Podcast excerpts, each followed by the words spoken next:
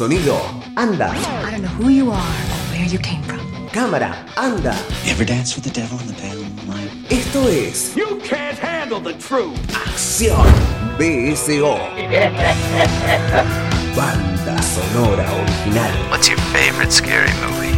Diego Cirulo, You can come over to my house and fuck my sister. Fabio Villalba, Son of the devil. Laura Marajowski. Yeah, baby. Sonido, imagen BSO. I am Dracula. Por la Rocker.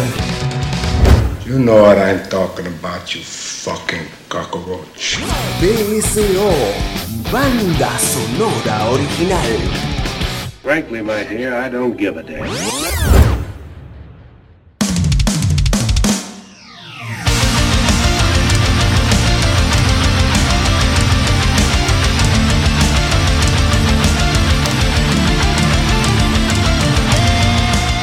Bienvenidos a una nueva entrega de banda sonora original.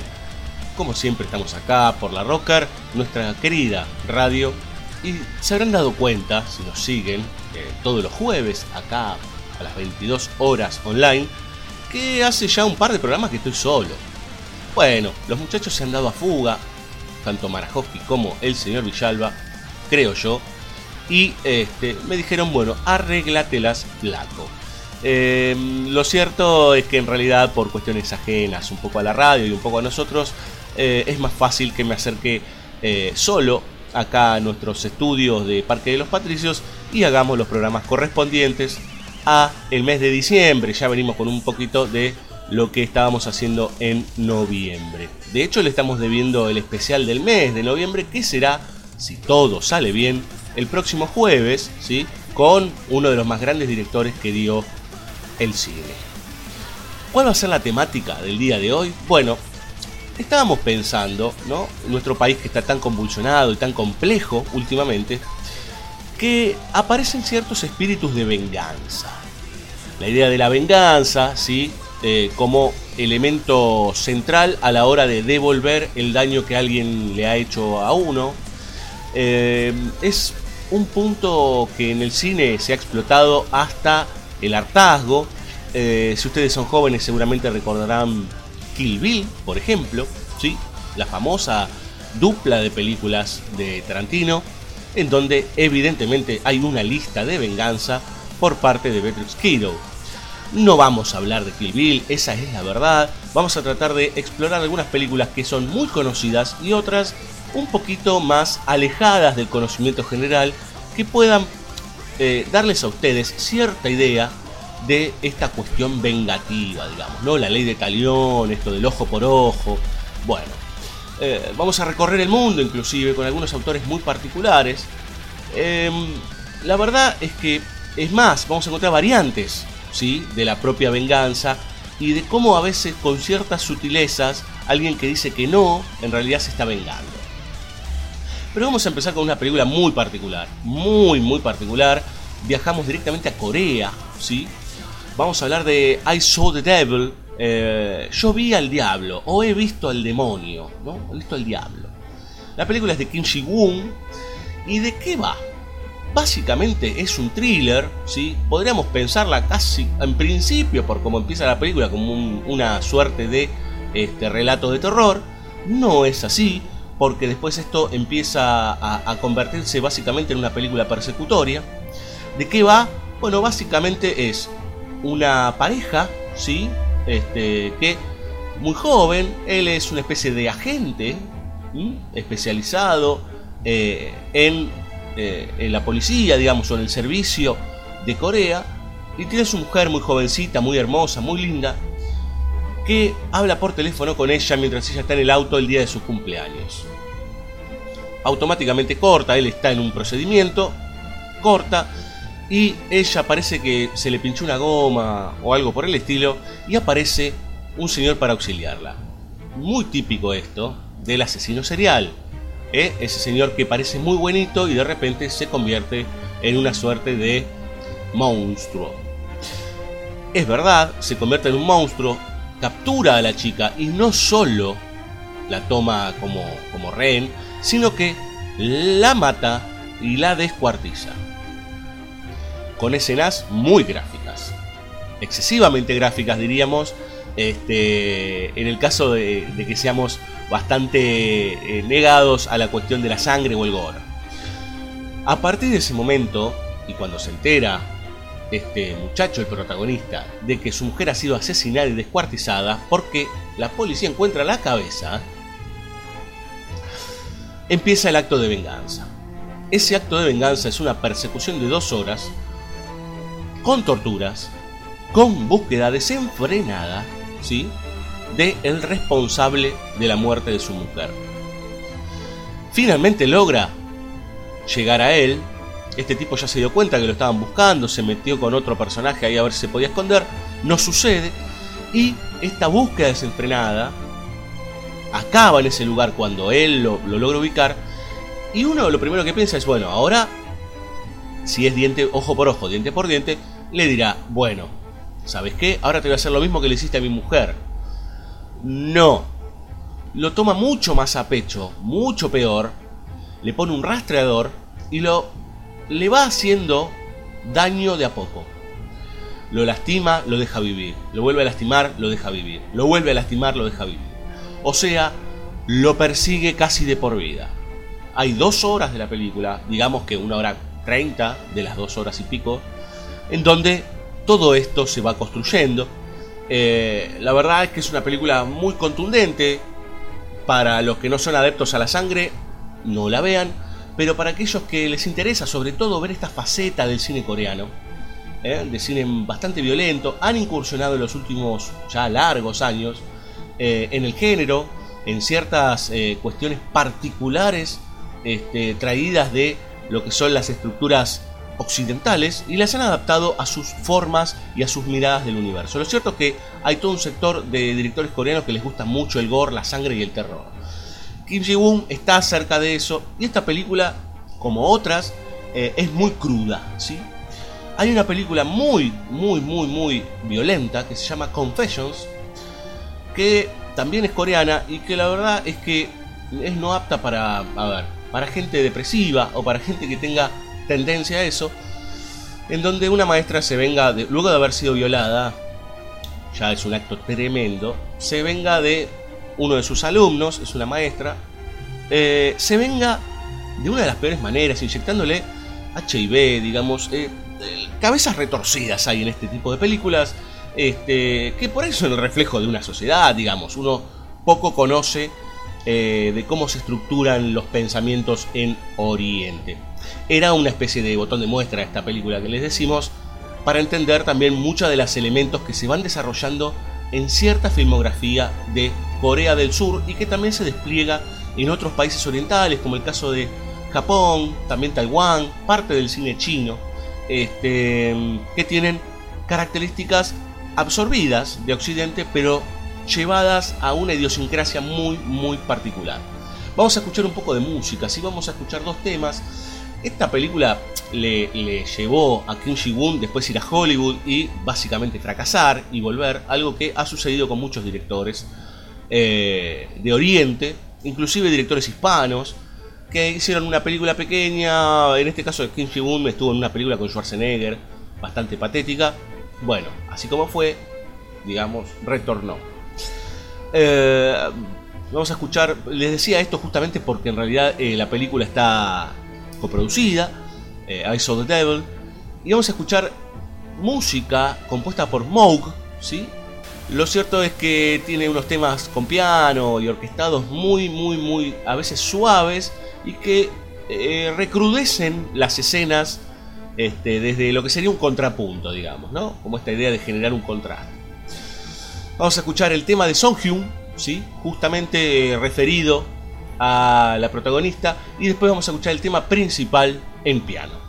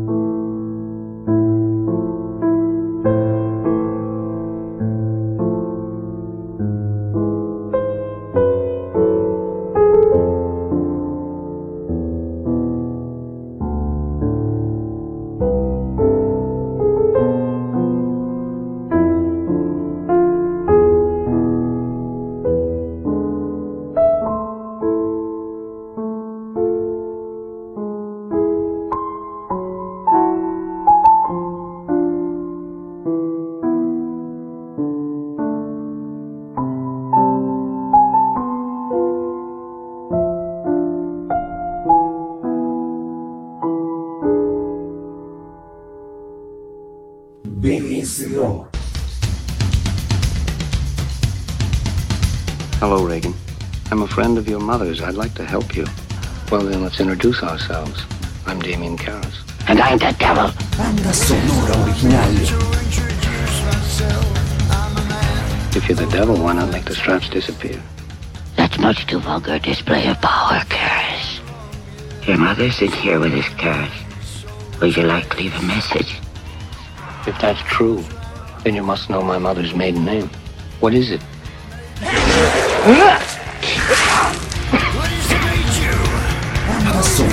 Original. Por la Rocker. What an excellent day for an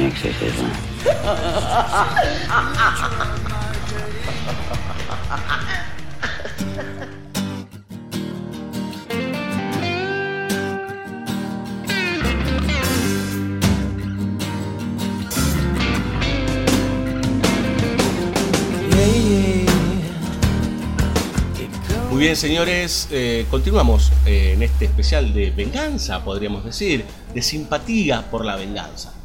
Antes les decíamos que había una gran corriente de cine oriental ligado a esta cuestión de lo sanguinario y del ojo por ojo. Eh, nos olvidábamos de la trilogía de Park Chan-wook, digamos, ¿no? Eh, Sympathy, for the- eh, Sympathy for Lady Vengeance, Sympathy for Mr. Vengeance, ¿sí? Y Oldboy, todo una- un corpus de películas ligados evidentemente a esta cuestión de lo vengativo o de la devolución este, de maldades entre personajes. Pero ahora nos corremos, nos vamos a Francia. En realidad el director es holandés, Paul Verhoeven. Eh, lo conocerán por ejemplo por Robocop, ¿sí? una película muy conocida, o El Vengador del Futuro, películas de ciencia ficción. Lo cierto es que dirigió y estrenó este año El, del 2016 justamente, en donde no tiene nada que ver con este, esas películas que nosotros conocemos justamente de Paul Verhoeven. Bien, ¿de qué va él? Es muy particular esta película y es extremadamente violenta en términos psicológicos. Una mujer, encarnada por Isabel Huppert, ¿sí? Eh, es violada brutalmente por un hombre encapuchado en su casa. A partir de eso, uno cree, piensa que esta mujer tendrá un acto extremadamente vengativo ¿eh? y tomará todas las medidas al estilo Charles Bronson, ¿sí? este, en El Vengador Anónimo. Eh, lo cierto es que sería bastante inverosímil que Isabel Huppert, con su fisonomía y su forma de actuar, se convierta en un ser vengativo ah, de ese estilo. Pero sí pasa. Ella aparte es la creadora y dueña de una casa de videojuegos. O sea, de una productora de videojuegos. Eh, empieza un camino para este personaje que no toma relativamente natural eh, el hecho de la violación. Como que hay algo ahí que le, le removió. Porque es violada, pero al rato la vemos que ya está comiendo este, comida china en su casa con su gato. Empieza un camino muy retorcido, muy retorcido, relacional, en donde empezamos a ver cómo es la vida de esta mujer y cómo empieza a conectarse con ciertas pistas del que podría ser el violador que entró a su casa. Eh, en el medio de todo eso, una sociedad burguesa francesa muy compleja, eh, muy hipócrita. Ella se acuesta con el marido de su mejor amiga, que es su compañera de trabajo. Tiene una relación bastante tortuosa con su ex marido, que decide salir con una chica más joven, entonces ella todo el tiempo le está diciendo cosas tremendas. Pero a todo esto se suma, que creo que ahí está el lugar central de la venganza, un pasado terrible, ¿sí? De la protagonista, que eh, su padre es uno de los mayores asesinos del país. Un tipo que tenía una creencia muy particular relacionada con lo cristiano, decidió un día, por herejes, matar a 24 personas. Y luego se prende fuego la casa donde vivía él con su hija, ella muy chiquita, la protagonista, Isabel Huppert, y su mujer. Su padre está preso de por vida. Y también dentro de la cantidad enorme de hilos que se tejen en esta película, hay todo, un, todo una construcción de cómo ella mira ese pasado y mira a su padre, ¿sí? Como monstruo, digamos, ¿no? Y cómo no puede reaccionar a ciertas cuestiones como por ejemplo volver a comunicarse con él después de tantos años. Y hay un momento particular, no se los voy a contar porque la película es muy rica y es interesante que la vean. ¿Eh? Este es otro Verhoeven. Es un Verhoeven de la calle, por decir, o de las casas, de la gente de a pie y no de, monstruos o de seres muy particulares. Eh, en este caso, que les decía, eh, pasa que cuando ella finalmente decide encontrarse con su padre, algo sucede. Y en eso que sucede, ella replica algo así como, esto te lo merecías. ¿Sí? O finalmente yo te hice esto. Eso además se conecta con la, relación que ella empieza a entablar con un vecino. Y ese vecino va a resultar, ¿sí? Disculpen el spoiler, eh, va a resultar ser ese tipo que la viola. La respuesta a esa violación, en tono vengativo por decir, no está en esos términos que les decía antes, en los términos de, eh, bueno, eh, ahora voy a salir y te voy a casar, como pasaba en Saw the Devil. ¿Sí? Hay matices más crudos, yo diría más humanos y más terribles, que hacen de, esta película algo de un entramado muy, muy serio y muy complejo y que habla muy claramente de los retorcidos que somos los seres humanos y sobre todo, y sobre todo, aquellos de clase media y clase media alta. Eh, esta cuestión de que tenemos prácticamente lo que necesitamos y cuando tenemos que reaccionar ante algo siempre tenemos más de una vuelta y más de un elemento este, y más de un elemento que, eh, que, encontrar, digamos, ¿no? Como de hacer cierta... Eh, de encontrarle algún matiz más a una cosa que probablemente no lo necesite. Entonces ahí empiezan los retorcimientos y las relaciones complejas, tortuosas y demás. Vean, él es una película muy interesante, muy particular, ¿sí? no apta otra vez para depresivos, pero eh, es un Verhoeven distinto al que se puede acostumbrar, al que pueden acostumbrar a ver en las famosas, este, los famosos hits de Verhoeven en los 80 y 90. Inclusive a Black Book, que es una película de hace un par de años, ya casi 10, este, de tinte histórico. Vamos a escuchar un tema, la música está compuesta por Anne Dudley eh, y elegimos una piecita de él, de Paul Verhoeven, que se llama A Different Ending.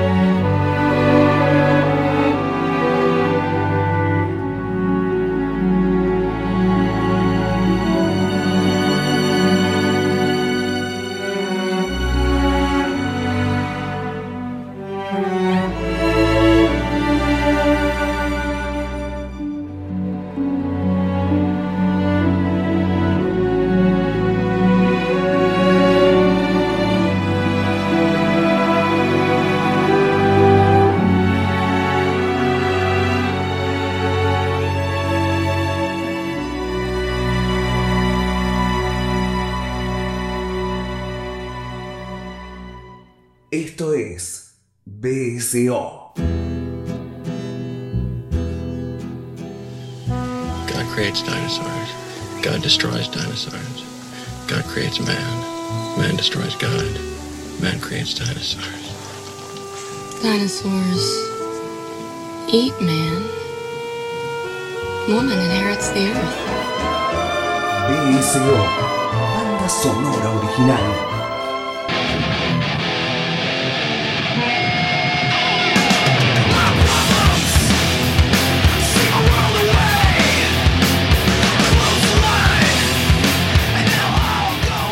Bien, señores, tercer bloque, tercera película de la noche relacionada a la venganza, ¿sí? Al ojo por ojo, diente por diente. Y en esta ocasión nos vamos a meter con una película muy particular, ¿sí? Eh, dirigida por Brian Helgeland. No sé si lo conocerán. Es, es guionista, productor y director. Eh, por ejemplo, ha escrito las películas de Burn, ¿sí? esas famosas correderas este, con agentes secretos y demás. Eh, ha tenido contacto con, este, por ejemplo, bueno, él ha dirigido Legend el año pasado, este, una película de mafiosos. Lo cierto es que Payback, que es una remake en realidad, no es la primera remake en la que está involucrado Helgeland, ya que tuvo que ver con eh, aquella que volvió a presentar Pelham 123, ¿sí? una de las este, películas y novelas más conocidas de los últimos años, con respecto a secuestros y demás. ¿Por qué Payback? ¿Sí? Bueno, Payback es revancha. Esto es así. Sencillito, sencillito, sencillito. Un señor, que es un delincuente, en este caso Mel Gibson, tiene un amigo, un compañero en realidad, y una mujer que lo ayudan a quedarse con un dinero, hacen un, este, desfalco. Lo traicionan y lo le disparan. Lo creen por muerto, pero este señor vuelve. Este señor renace, por decir, este, o sea, no muere, y vuelve por todo. En realidad, ese vuelve por todo es particular, porque él dice, ¿sí? el protagonista, en este caso Gibson, a mí me deben, no sé, 150 mil dólares, que era mi parte del botín. ¿Quién lo tiene? ¿Sí? Y hay todo un jueguito todo el tiempo que le dicen, no, pero vos, este, vos a vos te, te- te estamos debiendo 300 mil. No, no, a ver, flaco, yo lo que quiero es mi plata, no quiero más, quiero mi plata.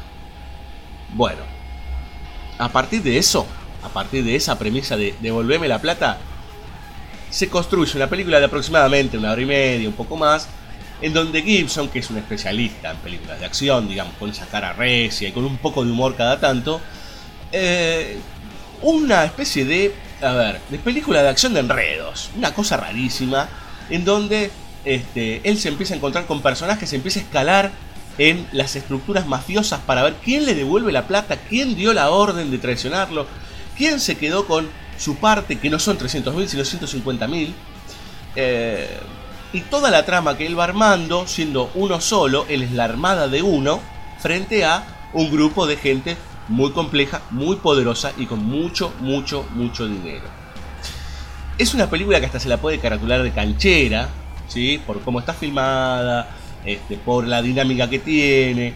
Pero lo cierto es que uno se sienta frente a Payback, que en realidad es una remake de A Quemarropa del año 67, donde estaba nada más y nada menos que Lee Marvin como protagonista. Eh, y disfrutar, ¿sí? entre comillas, ¿eh? siempre hay que pensar por qué estamos disfrutando de la violencia ¿eh? y qué nos pasa cuando vemos morir a alguien. Dentro de poco vamos a tener un especial en donde eh, hay una película que pone en, el centro esta idea de, eh, de launarse al personaje, al protagonista, y si el protagonista es un asesino, ¿qué pasa? ¿No? Allá estará también la serie Dexter, por ejemplo. Creo que me entendieron por dónde va y qué película sería esa. Una de las más grandes películas que se hicieron en la década del 60. Bien, Payback es una película muy digerible, muy disfrutable. eh, y que encima tiene una música bárbara. ¿sí? Este, así que directamente vamos a escuchar un poco de música negra. ¿sí? Porque encima todo está mezclado con los barrios del Harlem, con estas mafias no mafias, ¿sí? en donde hay escalas, ¿eh? los blanquitos de traje este, color nácar, eh, que van con sus valijas y sus este, valijas de cuero y sus zapatos de miles de dólares. Y por otro lado, la gente más de poca monta que es la que le hace el laburo, digamos, ¿no? Este, lo que sería el soldado del mafioso. Dos temas, dos señores a continuación. Primero, It's a Man's World, un muy buen tema de James Brown, ¿sí?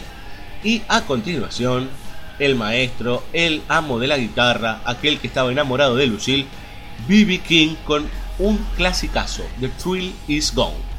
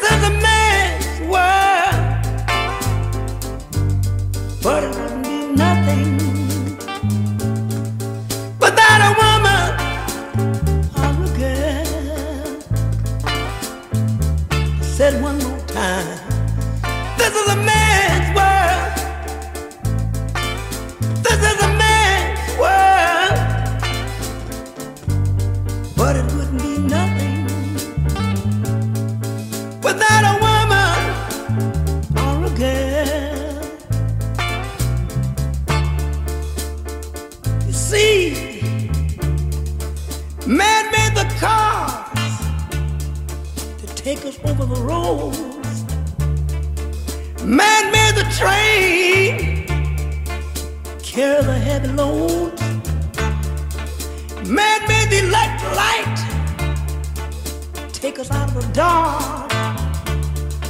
Man made a boat for the water like Noah made the ark. This is a man's world. But it wouldn't be nothing, nothing without a woman or a girl.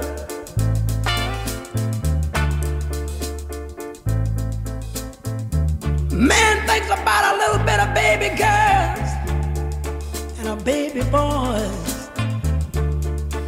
Man make them happy, cause man make them toys. And after man make everything he can, man makes money to buy from other man.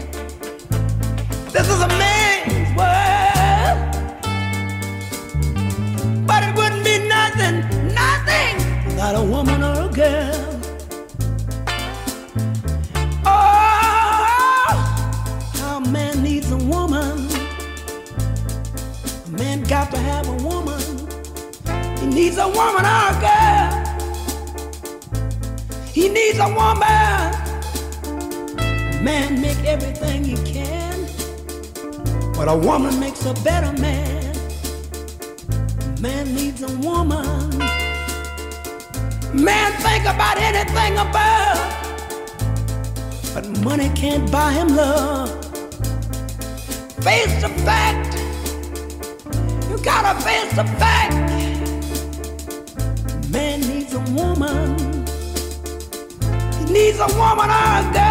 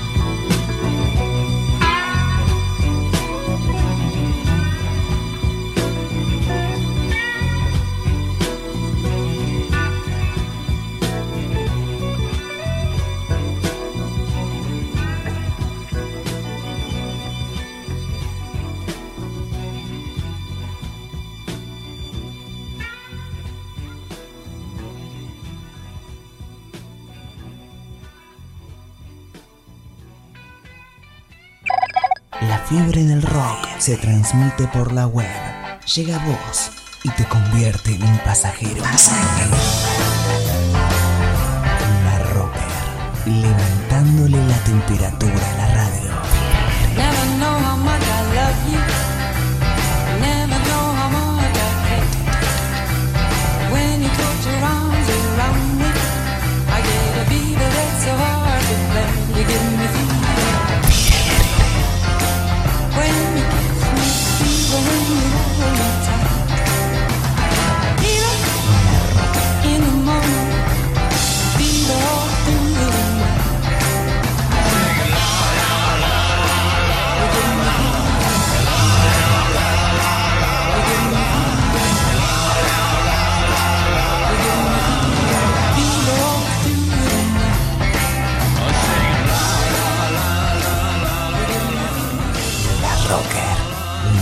Red social del rock.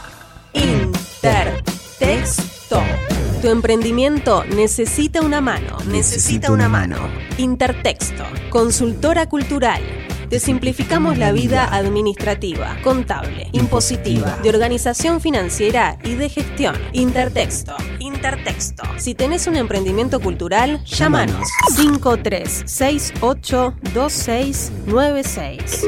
53682696 o visitanos en intertexto.com.ar. Intertexto, consultora cultural. Descubrí el hosting ideal para tu sitio y sumate a la plataforma de servicios más avanzada de Latinoamérica, elserver.com. Elserver.com. Web hosting profesional. Prendas personalizadas. Bajo Mundo. Facebook.com.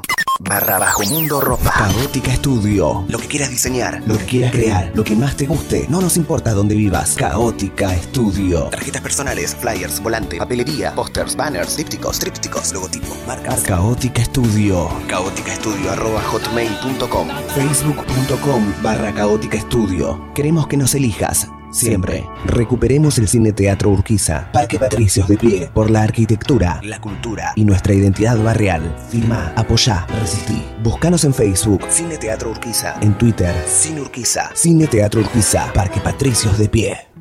Voodoo Tech. Diseño y soluciones para empresas. Creamos tus herramientas. Desarrollo de aplicaciones a medida. E-commerce. Sitios web. Damos soporte a tus proyectos. Equipos, redes, servidores, hosting. Voodoo Tech. De corta o o d o o tech.com. Voodoo Tech.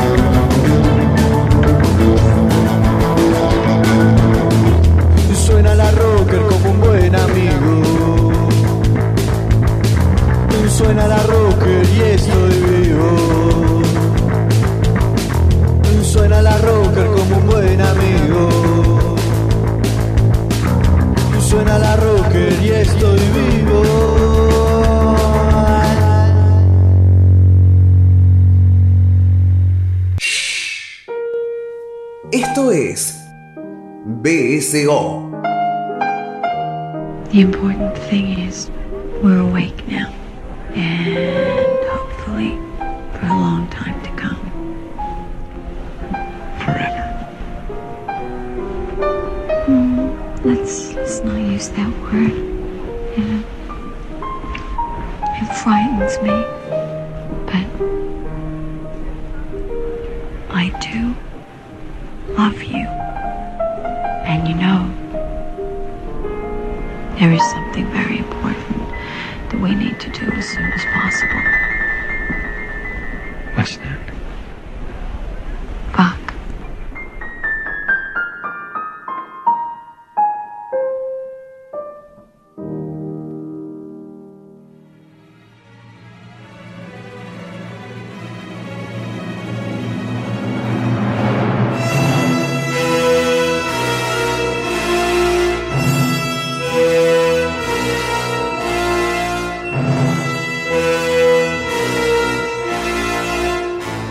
Muy bien, cuarto bloque de banda sonora original.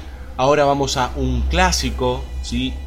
A ver, los jovencitos dirán, ¿qué, es, ¿qué clásico? ¿Dónde está el clásico? Es un clásico, muchachos. Estamos hablando de Cabo de Miedo, ¿sí? 1991 de Martin Scorsese. Debo decirles que es una remake, que en realidad la película original es de muchos años antes, ¿sí? Este, con Robert Mitchum, que hacía del mismo personaje que muchos años después haría Robert De Niro.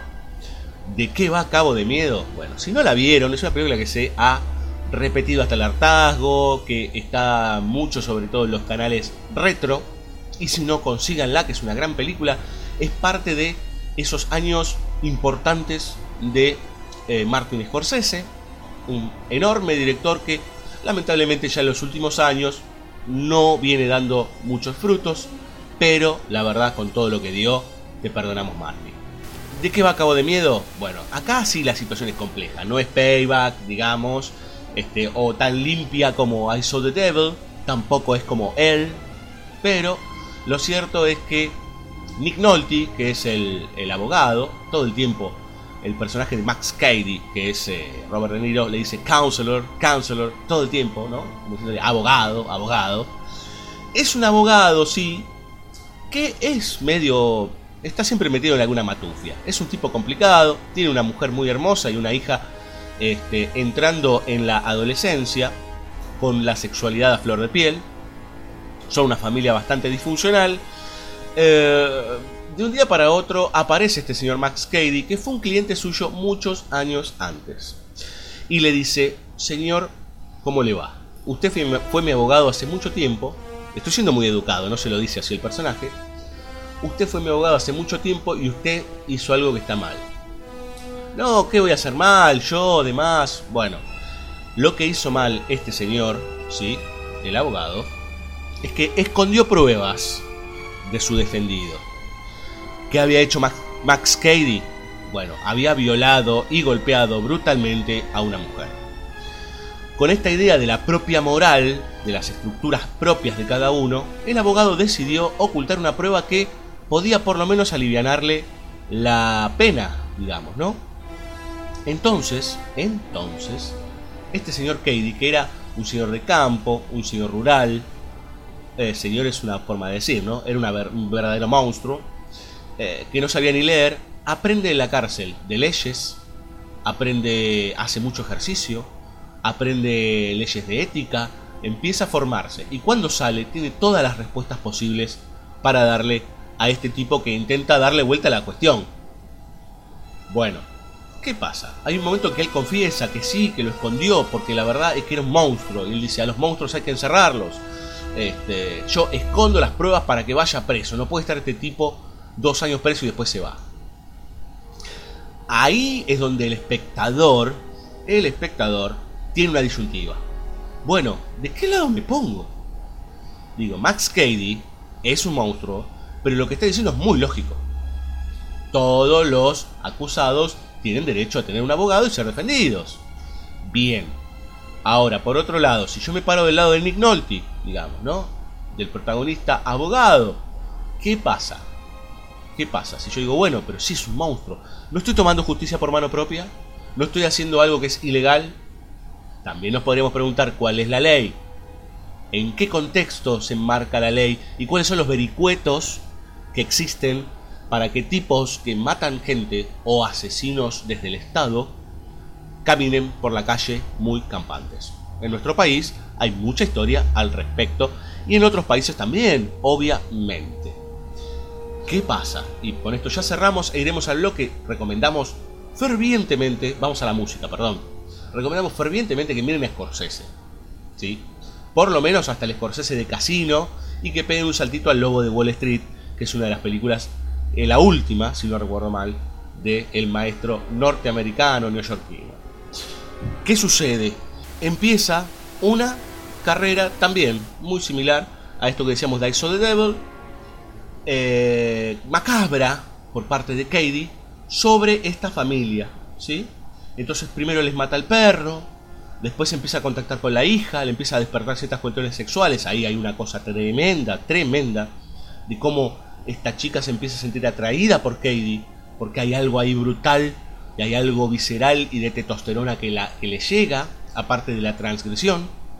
Hay también cierto acoso a la mujer de, del, de Nick Nolte, pero todo esto va derivando poco a poco en acciones físicas, en acciones violentas, que terminan, si alguna vez vieron Los Simpson, en esa famosa escena de la casa bote en el medio del río con Bob Patiño, ¿sí? Bueno, eso está sacado de Cabo de Miedo.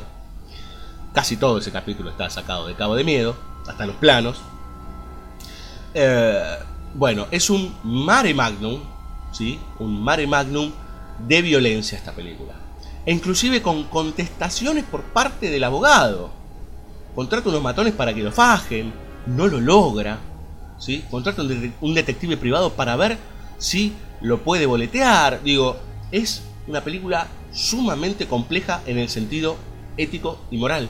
Donde uno dice, ¿para dónde vamos? Creo que después Scorsese nos hace marchar hacia un lugar. ¿Sí? Pero, pero, muchas de las escenas de la película están siempre en el, en el fino hilo de para dónde vamos. Vamos a escuchar música, sí señores. Finalmente no van a escuchar más a este delirante hablar bien de Scorsese.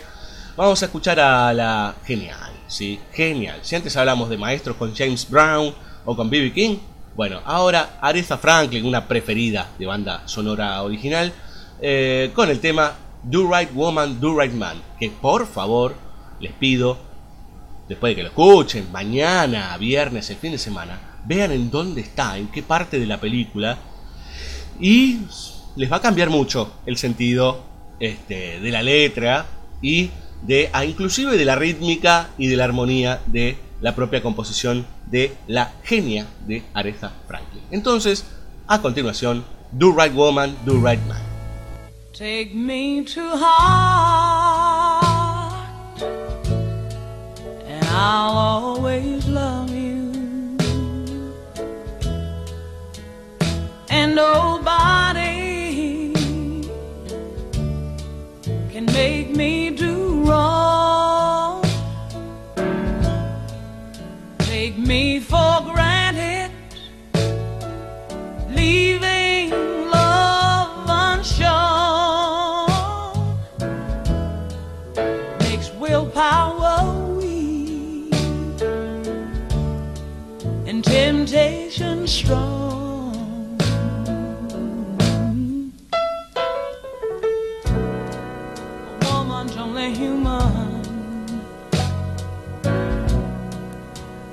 should understand.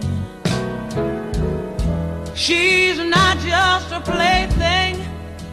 She's flesh and blood, just like her man. If you wanna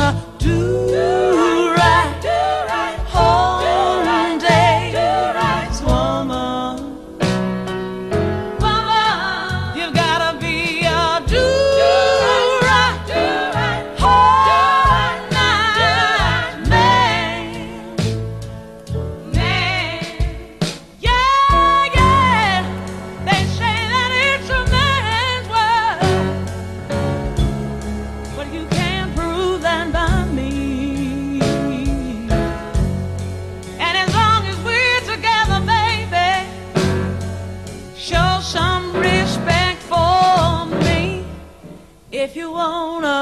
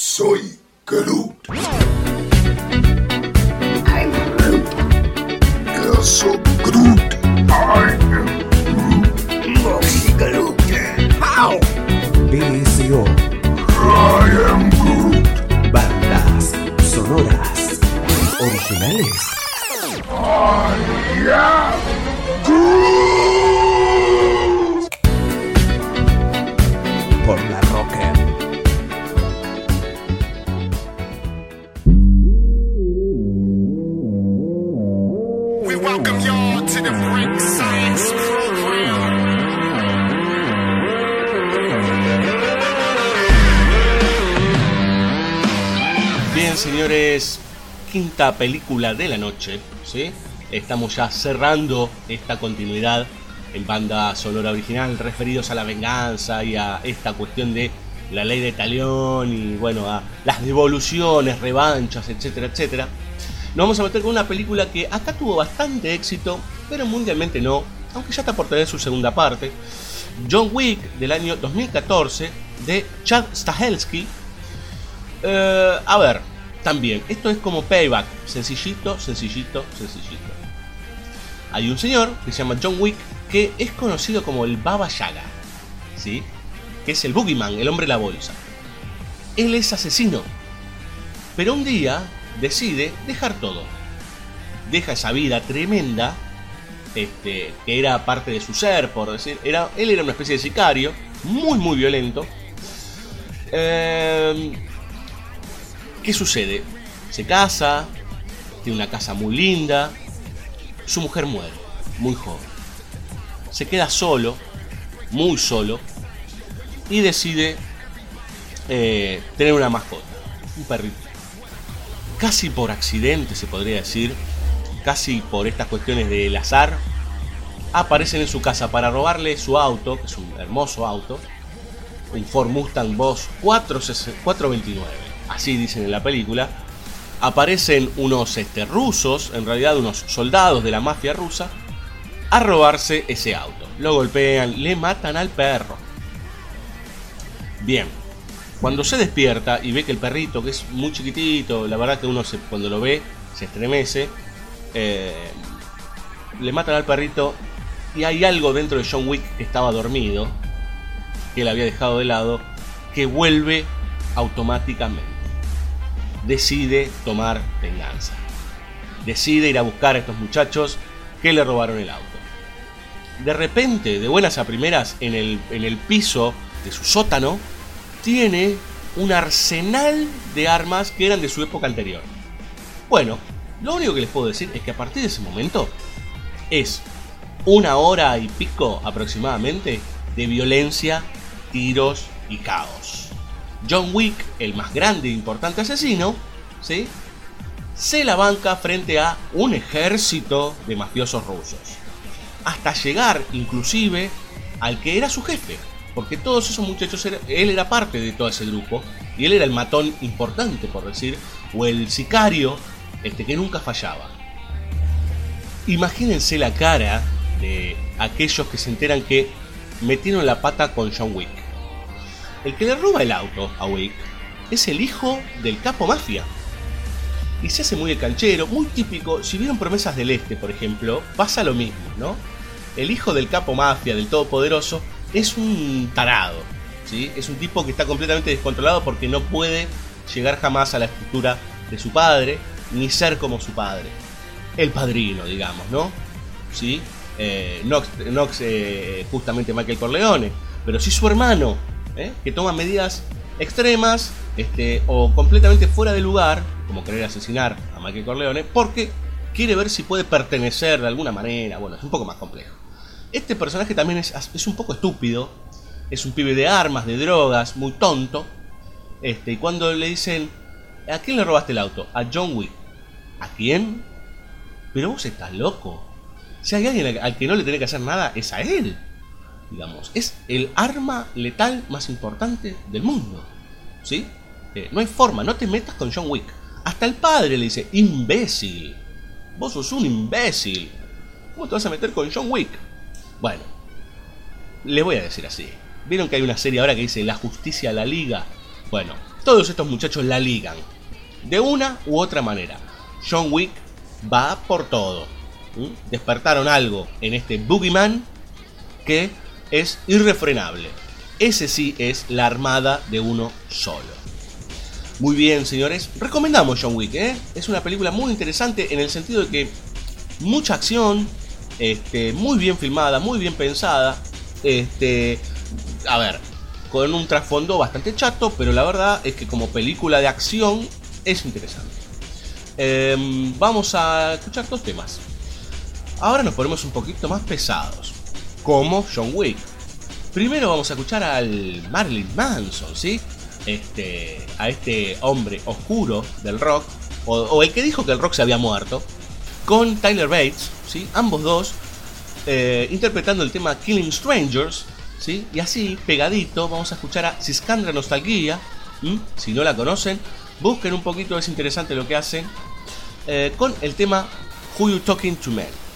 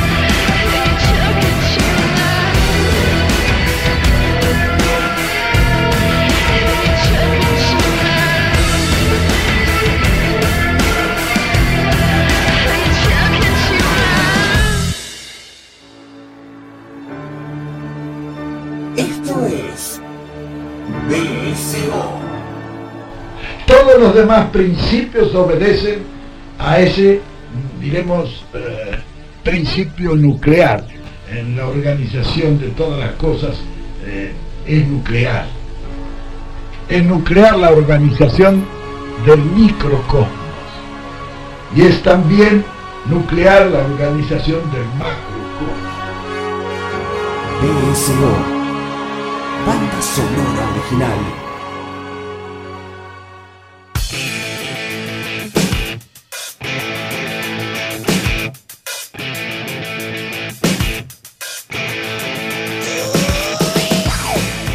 Señores, se termina banda sonora original. Están escuchando a Angus Young, están escuchando a Brian Johnson, ACDC. Eso implica que BCO se cierra. Se cierra este círculo de venganza, se cierra esta noche sangrienta, podríamos decir, en donde este, todas las estructuras que hemos recorrido arman esta idea de el ojo por ojo, diente por diente, el revanchismo. Bueno, si alguna vez escuchado la palabra revanchismo, es en nuestro país, ¿no? Muy bien. Eh, estamos empezando el mes de diciembre, como les decíamos. Vamos a estar cerrando dentro de muy poquito la temporada. Lo cierto es que estamos debiéndoles el especial, que si todo sale bien, repito, en el primer bloque les contaba eso. Eh, la semana que viene será posible. Prepárense porque es un gran director muy conocido y con uno de nuestros queridos amigos de banda sonora original que estará aquí en el piso de La Rocker. Gracias Juan Sixto, gracias Laura Marajoski, Fabio Villalba, gracias a la gente de Shinobi, ¿sí? gracias a la gente de FM Bunker en Santa Clara que siempre nos está retransmitiendo por la costa y gracias a ustedes. ¿sí? En estos últimos programas vamos a agradecerles a ustedes por estar siempre a nuestro lado, inclusive cuando estamos teniendo algunos inconvenientes para poder salir al aire. Intentamos que siempre tengan contenido nuevo y no que un día porque pasa cualquier cosa o pasa algo particular eh, no tengan programa. Aunque sea para después que ustedes lo puedan descargar en nuestra web bcoradio.com.ar o buscarla en Facebook o Twitter donde nosotros estamos presentes como BCO La Roca. De vuelta, agradecimientos, traten de ver las películas, son interesantes, por lo menos ninguna de ellas, eh, excepto I Saw the Devil, que es no apta para cardíacos, son este a ver son películas que son muy accesibles muy fáciles de conseguir y yo creo que fáciles de digerir también más allá de las capas que nosotros intentamos brevemente desmenuzar dentro de esta temática de la venganza y si hablamos de, ira y si hablamos de esta cosa revanchista y si hablamos de este, salir con toda la angustia a encontrar a alguien a quien culpar qué mejor que un tema que, uff, habla de la ira y la potencia que puede generar eh, todo lo que es el enojo en un cuerpo. Nos vamos con Iron Maiden, señores. Les agradecemos mucho que estén del otro lado nuevamente. Rothschild. Nos vemos la semana que viene. Chao.